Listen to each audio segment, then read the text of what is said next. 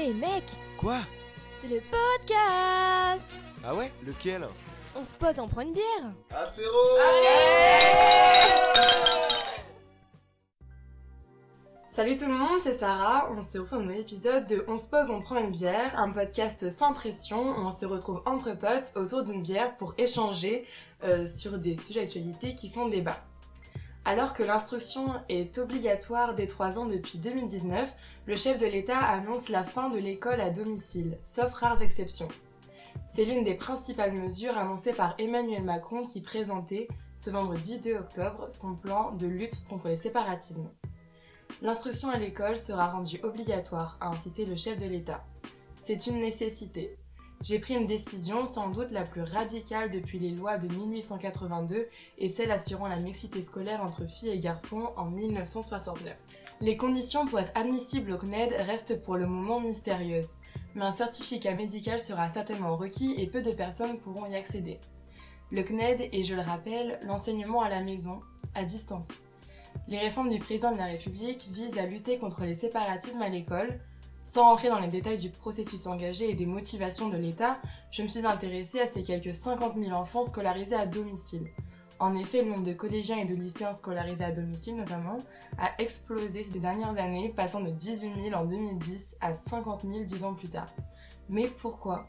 Le système scolaire n'est-il pas adapté à tous les enfants, à tous les jeunes? Peut-il être adaptable? On voit qu'une grande partie des enfants au CNED sont des enfants souffrant de phobie scolaire. Qu'est-ce que c'est et comment y remédier Donc pour répondre à toutes ces questions et ouvrir le débat, j'ai avec moi la super team du podcast. Ouais Et une super invitée, euh, donc je laisse se présenter euh, à tour de rôle. Salut, moi c'est Péné. Euh, salut, moi c'est Eugénie. Hey, c'est Malo. Moi, c'est Clara, l'invitée du podcast, du coup. Et donc euh, c'est parti, maintenant vous connaissez la mise en bouche de cet apéro, c'est l'instant Sarah raconte sa life. Et tout de suite, l'instant ça raconte sa life. Alors moi j'ai toujours été à l'école, l'école publique, et j'ai jamais voulu être au CNED, tout simplement pour des raisons euh, de praticité. Mais voilà, dans ma classe de 5ème, de 29 élèves, un jour, nous n'étions plus que 28. Une élève avait décidé de quitter l'établissement et de s'inscrire au CNED. Ce jour-là, j'ai vraiment eu une boule au ventre, euh, car le motif de son, départ était euh, phobie scolaire. Mais c'est quoi ça? Elle avait peur de s'intoxiquer avec la nourriture de la cantine, qui était, ma foi, un peu douteuse. Elle s'était faite coller et maintenant a une peur panique des surveillants. En fait, ce jour-là, je me suis rendu compte que j'étais perdue sur ce sujet. Je connaissais absolument pas la peur de l'école. J'enchaînais dans ma tête des idées les plus débiles les unes que les autres, parce qu'en fait, on m'a jamais informé sur ce sujet. C'est peut-être aussi pour ça qu'elle est partie, parce qu'elle se sentait pas comprise. En tout cas, je m'en suis voulu, car cette fille, je la connaissais, je connaissais à peine son prénom, tout dans le fond de la classe, rarement un sourire aux lèvres, à vrai dire, j'en sais rien, je la voyais pas. Mais pourquoi à l'école ça fait peur? J'imagine qu'une fois au CNED, elle se sentait mieux, mais alors ces enfants malheureux à l'école en 2020, devront-ils la subir? Euh, Avez-vous déjà entendu parler, sans forcément le vivre, euh, de mal-être à l'école? Ou est-ce que vous auriez eu la même réaction que moi en cinquième, en mode euh, c'est quoi? Donc Malo par exemple? Moi j'ai l'impression que c'est quelque chose, le mal-être à l'école, d'un peu tabou, mais pourtant ça concerne une, grande partie de, de jeunes, parce que le mal-être ça peut aller de la phobie scolaire au harcèlement, en passant par le fait de juste simplement ne pas coller avec le système éducatif français. Et j'ai l'impression qu'on en entend quand même assez peu parler, euh, et qu'on est peut-être assez mal informé sur le sujet, alors que pourtant ça concerne euh, beaucoup d'entre nous. Euh, moi c'est quelque chose où j'ai été très tôt sensibilisée euh, pour le mal-être à l'école. Après j'espère que les nouvelles générations sont un peu plus euh, quand même à même de se rendre compte. Et du coup Clara, euh, toi t'as déjà euh, entendu parler, sans forcément le vivre, juste entendu parler Moi, j'en ai entendu parler, je pense que je l'ai vécu. Euh, J'irai pas jusqu'à dire que c'était de la phobie scolaire, parce que je pense que c'était pas de la phobie scolaire. J'ai pas non plus vécu ce qu'on pourrait qualifier de harcèlement, je pense pas. Après, j'ai ma grande sœur a sauté deux classes, Euh, donc elle était euh, très jeune, elle arrivait au collège, elle avait 9 ans. Pour elle, ça a été très compliqué, euh, pas en termes euh, bah, des programmes, parce qu'au contraire, elle avait des facilités, ce qui fait qu'on lui a fait sauter deux classes, mais par contre, socialement, c'était compliqué, quoi, parce qu'il y avait deux ans d'écart avec les autres. Donc je la voyais pas bien, quoi. Le, collège, et pour elle, ça a été un, moment très difficile. Euh, moi, à côté de ça, j'étais un peu. du coup, j'ai deux ans de. Euh, j'ai eu la maternelle où c'était compliqué aussi socialement parce que juste je n'avais pas les codes, je savais pas comment être amie avec les autres. quoi. Euh, vraiment. Euh, ensuite j'ai appris en primaire. euh, c'était vraiment un truc qui s'apprenait pour moi d'être sociale en fait. Et puis ensuite le collège, je l'ai assez mal vécu aussi parce qu'en fait passer 7 heures par jour sur une chaise à écouter des profs, ça n'avait mais aucun sens pour moi, vraiment. Donc je pense qu'à ce moment-là, on pouvait parler de mal-être qui s'est accentué au fur et à mesure. euh, et euh, en seconde, ça a un peu été l'apothéose où euh, du coup, à la fin de la seconde, je suis partie au CNED. Donc c'était, ça relevait pas non plus de la phobie scolaire, mais c'était juste tu collais pas au moule quoi. Exactement. Le système euh, ne me correspondait pas et j'étais vraiment en souffrance. Enfin, mon année de seconde, à la fin, c'était vraiment compliqué jusqu'à ce que je trouve une solution. Euh, vraiment, je rentrais de, de- du lycée et, et- et- et j'étais, euh, j'étais pas bien moralement du tout. Quoi. Je pleurais tous les soirs en me disant mais ça, à quoi ça sert tout ça quoi? Je vais encore passer trois ans comme ça. Enfin, j'avais 12 000 envies dans ma tête, 12 000 projets et juste les jours s'enchaînaient. Mais du coup, euh, pour que tu puisses plus revenir sur ce sujet, euh, donc le président Emmanuel Macron souhaite mettre fin à l'école à distance, dans tous les cas euh, la réformer pour qu'elle concerne le moins de personnes possible. Mais du coup, pensez-vous que l'école telle que nous la connaissons est adaptée à tout le monde? Est-ce qu'elle ne mériterait pas euh, une réforme? Donc sans rentrer maintenant euh, dans la manière dont on pourrait la réformer, juste est-ce que vous trouvez que c'est efficace? Je pense qu'il y a deux problèmes. Euh, déjà, il y a un problème dans le système éducatif, dans, dans le système de méritocratie et des notes. Je trouve que baser un système sur des notes, ça compare vachement les élèves et assez jeunes, dès le CM1, c'est assez tôt. Et de comparer les élèves juste en fonction de résultats, ça crée une sorte de compétition que je trouve assez malsaine. Euh, moi, je trouve que en soi, l'école, elle n'est pas adaptée forcément à tout le monde, mais que euh, chacun y trouve une petite partie de soi. Et, euh, bah, pour revenir à ce que tu disais, Malo, en fonction des notes, je trouve qu'en fait, on nous présente une forme de la réussite. On nous dit il faut réussir dans telle matière parce que c'est l'école, il faut réussir l'école, et que ben en fait, on met un peu vraiment un voile sur nos réussites personnelles et sur ce qu'on a envie de réussir personnellement, sur nos activités, sur ce qui, sur ce qui nous plaît vraiment en dehors de ça. On me félicitait beaucoup moins pour ce que j'accomplissais dans ce que j'aimais euh, que pour euh, ce que j'accomplissais en maths alors que, enfin, que vraiment je la matière. Euh, moi, je suis un peu plus optimiste. J'ai toujours compris assez tôt que je travaillais pour moi, pas pour les profs, si ni pour les parents comme certains peuvent penser. C'était vraiment pour moi, pour mon avenir, pour ma réussite et pour mon épanouissement. Après, je trouve que l'école, elle, a beaucoup évolué depuis sa création et qu'elle permet aujourd'hui d'adapter sous certaines formes, comme par exemple bah, les CAP ou les bacs pro pour des personnes qui bah, n'aiment pas la théorie et veulent un peu plus s'orienter si s'ils ont une idée de ce qu'ils aiment clairement quoi et pas passer comme tu disais des, des journées sur une chaise alors qu'ils bah, voient pas le but Bah moi, euh, déjà je rejoins un peu Malo sur la compétition qu'il y a entre les élèves.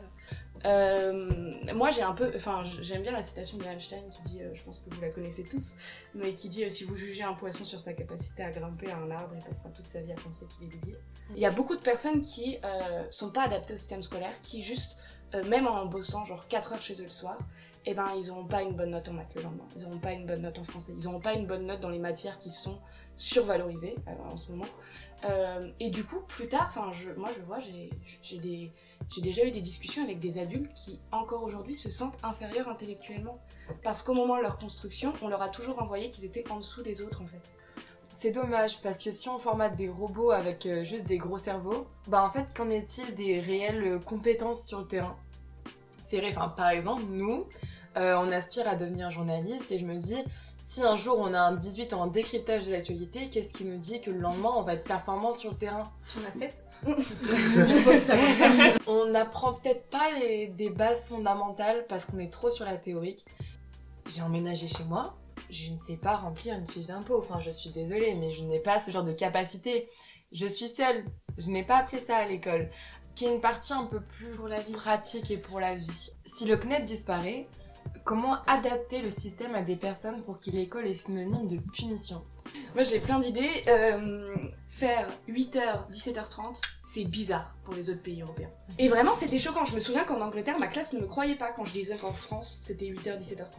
Ce volume horaire, euh, qui est quand même ultra conséquent et scientifiquement on a prouvé c'est pas possible Surtout que- 8 heures d'attention. Moi, personnellement, au collège et au lycée, je rentrais, bah, on fait nos devoirs. Enfin, Bah ouais. au travail, quoi. Mais- Enfin, Moi, je pouvais plus. La, la vision du travail euh, scolaire à l'école, euh, en tout cas quand t'es quand t'es au- à l'école primaire, au collège et au lycée en France, est tellement différente. La mentalité que dans plein de pays, la mentalité en France, elle est très scolaire et elle est très stricte. Et euh, j'ai l'impression que les profs en demandent énormément, mais juste sur le plan scolaire. Eux, leur objectif, c'est seulement des bonnes notes. Alors que moi, je prends l'exemple de l'Allemagne, euh, dans lequel je suis allé euh, plusieurs fois euh, étudier. Et ben, en Allemagne, il y a quand même une, une vision complètement différente. Eux, ce qu'ils veulent, c'est pas des bonnes notes, c'est des élèves épanouis. Et du coup, ça se fait ressentir par un volume horaire plus faible, par plus d'activités. Après, par rapport aux profs, moi aussi, euh, un- je pense que la profession de prof est pas du tout valorisée en France. Par rapport à plein d'autres pays, les profs, ils sont pas du tout beaucoup payés. Le métier, il est pas euh, forcément vu de manière spécialement optimiste. Et euh, un dernier point qui, euh, que moi je trouverais super intéressant à l'école, euh, c'est euh, par rapport aux travaux de Howard Gardner. Je sais pas si vous connaissez. Non, mais vas-y, moi, je connais pas personnellement. En fait, il a, il a, pour lui, il a déterminé qu'il y avait huit intelligences Ah, différentes. ok. Et euh, du coup, il enfin, il y a les intelligences, genre il y a la verbale, musicale, visuelle, intrapersonnelle, etc. Bref, on a tous des sortes d'intelligences différentes. Et par exemple, pour apprendre une poésie, il y a quelqu'un euh, qui va devoir mobiliser euh, son intelligence, euh, je sais pas, musicale et du coup la chanter. Et un autre, il va, il- je sais pas, il va mobiliser son intelligence visuelle et il va écrire. Ce genre de truc. On a tous déjà dit, il ou elle est pas fort à l'école, par contre, qu'est-ce qu'il est intelligent. Ou bien le fameux commentaire sur les bulletins n'exploite pas son potentiel. T'as Ouais. envie de dire, est-ce que tu lui donnes les moyens d'exploiter son potentiel? Ça se trouve, Clairement. mais oui, et puis enfin, surtout, euh, il y a ce, ce point de euh, son potentiel, peut-être qu'il est pas forcément là-dedans en fait. Enfin, il y a tellement d'autres choses qu'on n'exploite pas, qu'on occulte et qu'on nous dit mais non, mais non, le principal c'est l'école, faut mettre ça en Mm, mm. priorité. Alors que non. Enfin, en tout cas, moi jusqu'ici, j'ai toujours été dans des trucs en mode euh, c'est ma priorité, j'ai beaucoup travaillé pour souvent euh, réussir et me laisser le choix pour plus tard, pour ensuite bah, Parcoursup, pour avoir des bonnes notes, pour avoir plus de choix, etc. Et bah, aujourd'hui, je suis ici. euh, Et je sais pas pourquoi, j'ai perdu tout, ce- truc-là. Je me dis en fait, euh, bah, en faisant des podcasts, en faisant tellement de choses autour, je me sens tellement plus épanouie que dans mon travail. En tout cas, enfin, de mon point de vue, je trouve qu'au collège, on nous demande, même au lycée, beaucoup de choix euh, très rapidement. Alors que pour rebondir encore sur le truc des stages, on en fait tellement peu qu'on a, on a, on a une vision aussi étriquée du monde du travail. On nous demande tellement de choses tellement rapidement que t'as l'impression que le seul choix qui est bon, c'est celui qui nous laissera le plus de portes ouvertes. Je trouve que c'est aussi compliqué, tu vois, genre... euh, tu te rends compte le nombre d'élèves sur Terre, tu peux pas faire une formation pour chaque élève. Mais moi j'ai envie de dire c'est compliqué si on propose pas de solution, si on euh, supprime l'alternative euh, pour les élèves. C'est-à-dire que Emmanuel Macron en ayant supprimé le CNED, ça fait que des élèves qui ont pu, là s'ils sont dans ma situation, ils peuvent pas partir au CNED. Qu'est-ce qu'ils font? Les élèves qui sont en phobie scolaire, bon je sais pas, est-ce qu'il y aura des... Il y a des exceptions, donc ça dépend.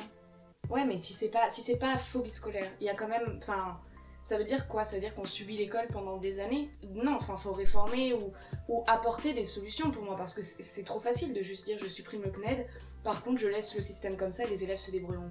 Enfin, pour moi, l'école, c'est un, un lieu qui se doit d'être euh, un lieu bienveillant et que des personnes se sentent mal à l'école, c'est un problème, même si c'est une personne sur 100 000 personnes, faut la prendre en compte. C'est une personne à part entière et je pense qu'il y a des réformes qui sont nécessaires. Et euh, si euh, on prend nos expériences personnelles, euh, l'école en tant que lieu physique n'a même pas fait l'objet de questions pour nous, enfin en tout cas pour moi. Mes parents m'y ont mis de manière naturelle parce que bah, ma fille a 3 ans, elle va à l'école. C'est comme ça.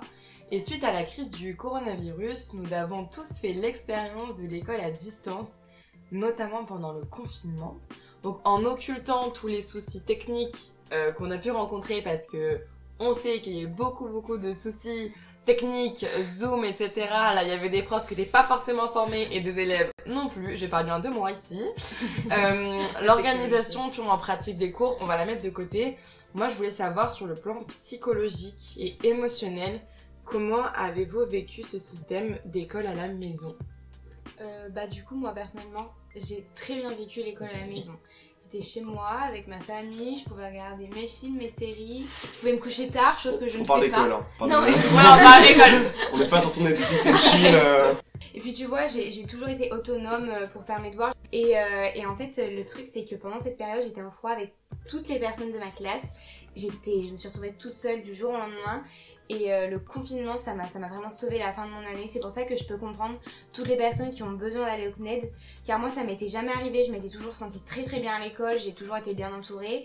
Et les cours à distance pendant, cette période, ça m'a, aidé à finir mon année. Chose que je pense que j'aurais été incapable mentalement. Euh, moi, ma mère, souvent, elle m'a dit, enfin, elle elle me dit souvent, assez régulièrement, heureusement qu'il y a eu confinement, sinon je t'aurais pas vu finir l'année. Parce que, euh, en fait, euh, bah, j'ai passé une année où vraiment je me suis focus sur le travail et j'ai arrêté tous les trucs qui me faisaient plaisir parce qu'on disait réussite dans ces domaines-là, c'est la clé. Et au bout de deux jours, hein, bah clairement j'ai rien fait et je me suis dit non ça va pas et je culpabilisais beaucoup. Je me disais c'est pas possible, faut que je travaille, faut que je travaille. Et au fur et à mesure, on avait plus de bac, on avait plus de cours, on avait plus de concours. Tous les trucs pour lesquels j'avais travaillé n'existaient plus.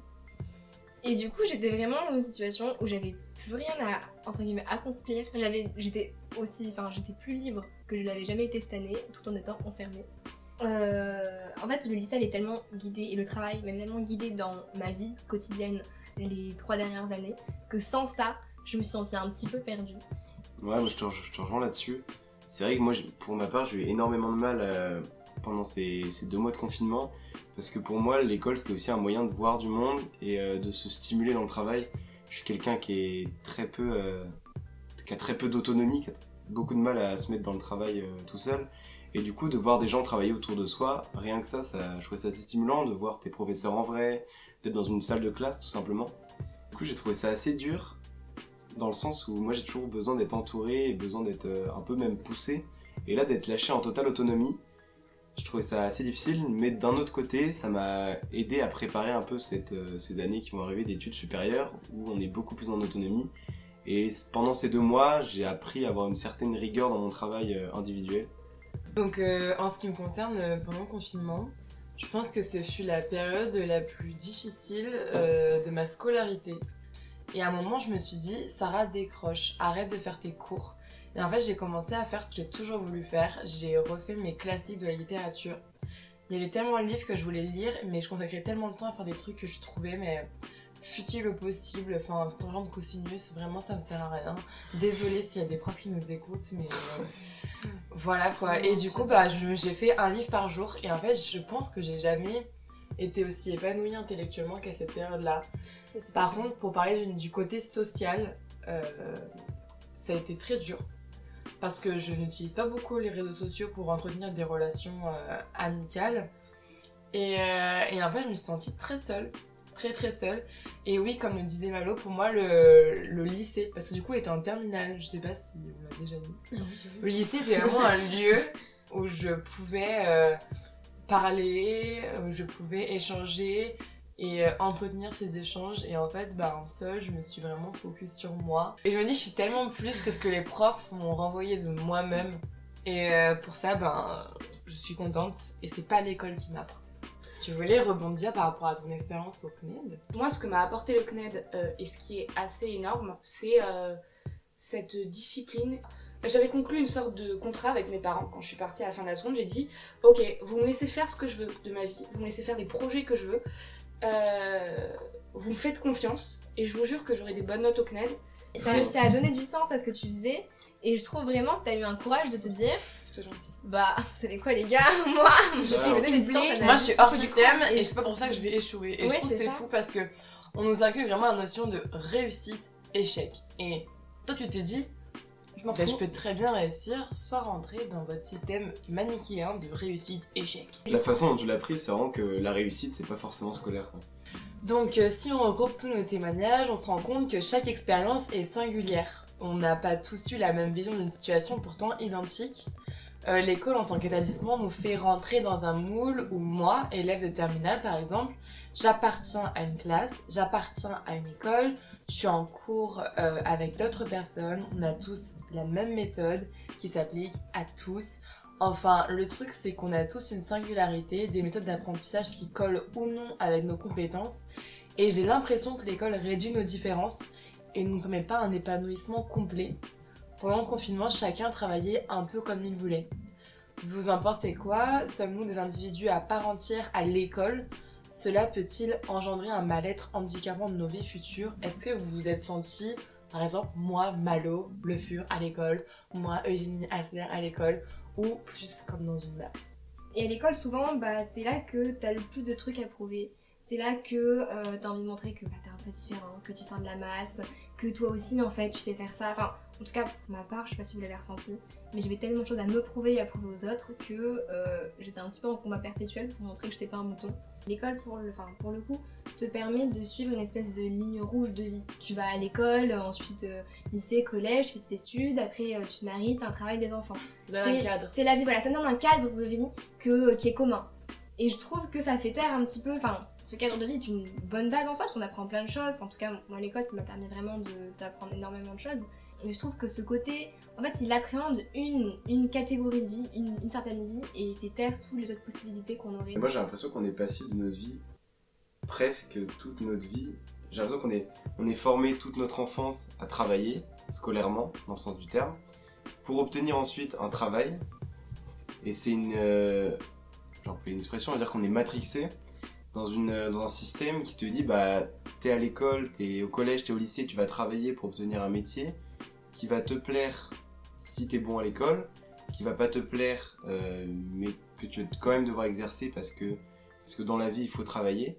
Et c'est un truc qui te mène, euh, j'ai l'impression, tout au long de ta vie. L'école, c'est l'apprentissage de la vie en communauté. Est-elle facilitée par l'établissement scolaire? Parle notamment aussi des effets de la vie en communauté, les effets très néfastes que sont le harcèlement, par exemple, qui est une des principales causes euh, de phobie scolaire. Euh, moi, je sais que j'ai été ambassa- ambassadrice contre le harcèlement euh, pendant, pendant trois ans, et j'ai vu un autre visage de l'école qui était l'enfer pour certains. Vraiment. Parce que cette vie en communauté, j'ai l'impression que c'était un système féodal. Au collège, vraiment, c'était une hiérarchie, c'était une pression. En fait, à quoi bon aller dans un endroit où on va souffrir? Donc je sais pas quel est votre rapport avec le harcèlement qui découle de l'école. Mais euh, moi, j'ai été harcelée pendant ma primaire et euh, j'ai pas du tout été accompagnée. euh, qu'il y a des gens euh, comme toi, des jeunes, qui sensibilisent pour plus en parler parce que je sais que moi, j'aurais été apte à en parler plus avec des, des gens, des, élèves, tu vois, un peu plus grands que des professeurs qui en fait le voyaient mais euh, qui faisaient absolument rien parce que c'était un groupe et toi, t'es la seule à côté et que du coup, le groupe l'emporte tout le temps. Oui, parce qu'on nous vend euh, souvent l'école comme aussi l'école de la vie. Et moi, je me souviens, à chaque rentrée, mais vraiment chaque rentrée, on nous disait si ça va pas, il y a la psychologue scolaire, on peut aller voir les CPE, on peut aller voir les professeurs. Mais est-ce que vous trouvez qu'on est tant accompagné que ça? Même aussi par rapport à l'orientation, la conseillère d'orientation. Enfin, métier. En gros, toutes les personnes qui sont euh, autour du corps enseignant, qui sont présentées comme nécessaires au bien-être de l'élève, même l'infirmière, etc. ou l'infirmier. Vous en pensez quoi? Est-ce que vous pensez que cette mini-société qui est l'école fonctionne réellement bien? Euh, moi j'avais, dans mon collège en tout cas, je me souviens que l'équipe pédagogique était super, vraiment super compétente. J'ai beaucoup aimé euh, l'équipe pédagogique de mon collège en tout cas. Et j'avais vraiment des professeurs que je connaissais très bien, qui étaient très proches de leurs élèves et qui étaient très présents. Je me souviens que euh, on avait, enfin j'ai une amie qui était pas très bien et on allait voir une professeure justement pour chercher de l'aide parce qu'on avait établi des relations de confiance qui étaient très fortes et que euh, il y avait beaucoup de campagnes de sensibilisation anti-harcèlement, etc. Même euh, quand il s'agit de l'infirmière, je sais que l'infirmière, elle a un rôle qui est euh, normalement d'être à l'écoute des élèves. Mais est-ce que réellement les élèves vont se confier à l'infirmière? Je pense qu'à ce niveau-là, c'est très difficile de se confier à une personne qui fait partie du système de l'éducation, parce que l'infirmière, elle est associée à ce système de lycée. Le problème là-dedans, c'est que euh, on est sans cesse un peu euh, en conflit avec nous-mêmes entre les attentes des profs et de l'équipe pédagogique et les attentes des élèves qui nous entourent, donc pour être populaire et tout, etc., etc. Donc en fait, c'est un conflit permanent et je pense que c'est aussi ça qui fait que c'est dur d'aller parler. Parce que euh, pour trouver intérieurement, pour faire cohabiter toutes ces attentes qu'on a l'impression d'avoir autour de soi, plus la pression qu'on se met à soi-même, plus dans la, la société dans laquelle on a grandi, je pense que c'est dur d'aller voir euh, l'infirmière et dire euh, Eh ben, écoutez, passons à la rubrique des tweetos jingle. Ladies and gentlemen, it's Sweetos time! Je nous ai euh, sélectionné quelques euh, tweets de qualité. Donc j'ai tapé mes meilleurs hashtags, tels que hashtag harcèlement scolaire, Hashtag phobie. Et vraiment, j'ai pris du plaisir. Waouh J'étais là, ah super. Et donc j'ai trouvé euh, ces quelques tweets. Euh, donc par rapport en réaction à, euh, à la déclaration de Macron par rapport au CNED, qui répond le danger est la désociali- désocialisation des jeunes. Or, l'avenir repose sur l'osmose des groupes, l'automotivation, l'ambition. Donc moi, ce que j'ai trouvé assez problématique, c'est, enfin pas problématique, mais qui m'a, enfin, j'ai réfléchi là-dessus, c'était le l'avenir repose sur l'osmose des groupes, l'automotivation et l'ambition. Mm. Comme si on était euh, formé, matrixé comme dirait Malo, euh, enfin dans une espèce de, cage dorée dans laquelle euh, finalement tout ce qui compte euh, bah, c'est qu'on vit tous bien ensemble parce que c'est l'automotivation et que faut qu'on soit tous en osmose et en fait la pression de euh, cette envie que tout le monde s'entende bien finalement. Oui, il y a le côté sociabilisation limite obligatoire. Pourquoi? Enfin, on n'est pas forcément obligé d'aimer tout le monde, de faire semblant d'aimer tout le monde, même d'être accompagné, on peut être bien seul. Je trouve que c'est encore... Les gens normaux, ils sociabilisent. Les gens normaux ont de l'ambition. Complètement. C'est quoi la normalité? Pourquoi est-ce qu'on devrait se conformer à un schéma donné? Ouais, bah, je pense, bah, moi après, il me pose aussi problème, et parce que forcément, je le vois avec euh, les lunettes de mon parcours à moi, donc euh, j'ai envie de dire, est-ce que le CNED ça rime avec désociabilisation C'est ce mot français, je sais pas. Euh, mais enfin, en tout cas, dans mon cas, j'ai l'impression que ça n'a pas été le cas. Ouais, c'est vrai que le tweet est quand même assez problématique dans sa. Vous avez assez bien résumé la, situation, mais ce lieu de sociabilisation qui est l'école, que ce soit dans les salles de classe ou dans la cour de récréation, je pense que c'est pas un problème. Il y a plein d'autres moyens de sociabiliser et c'est pas par le fait euh, de supprimer euh, le CNED ou de le, changer ou de modifier tout ça qui va permettre plus ou moins de sociabilisation. Pour les personnes qui sont au CNED, oui, elles ont d'autres moyens de socialisation via euh, des activités extrascolaires ou autres. Mais du coup, pour les personnes qui sont bah, du coup à, l'école, bah, c'est comme euh, une personne qui va travailler, elle y passe euh, 80% de son temps. Et donc, euh, oui, c'est important de se, de se sociabiliser si l'élève en ressent le besoin. Oui, c'est cette idée qu'il faut sociabiliser pour rentrer Voilà. euh, dans la société et pour être à l'aise en société. Donc euh, merci tout le monde d'être venu pour ce troisième épisode du podcast On se pose, on prend une bière. Donc maintenant on finit avec une petite citation de Eugénie. Alors, j'ai choisi aujourd'hui une citation de Roald Dahl que j'ai trouvée assez, euh, bah, assez, assez chouette pour terminer ce podcast en légèreté. Euh, donc c'est parti. Si j'étais directeur d'école, je me débarrasserais du professeur d'histoire et je le remplacerais par un professeur de chocolat. Mes élèves étudieraient au moins un sujet qui les concerne tous. Merci Bah, Eugénie, merci à tous. Et maintenant, Apéro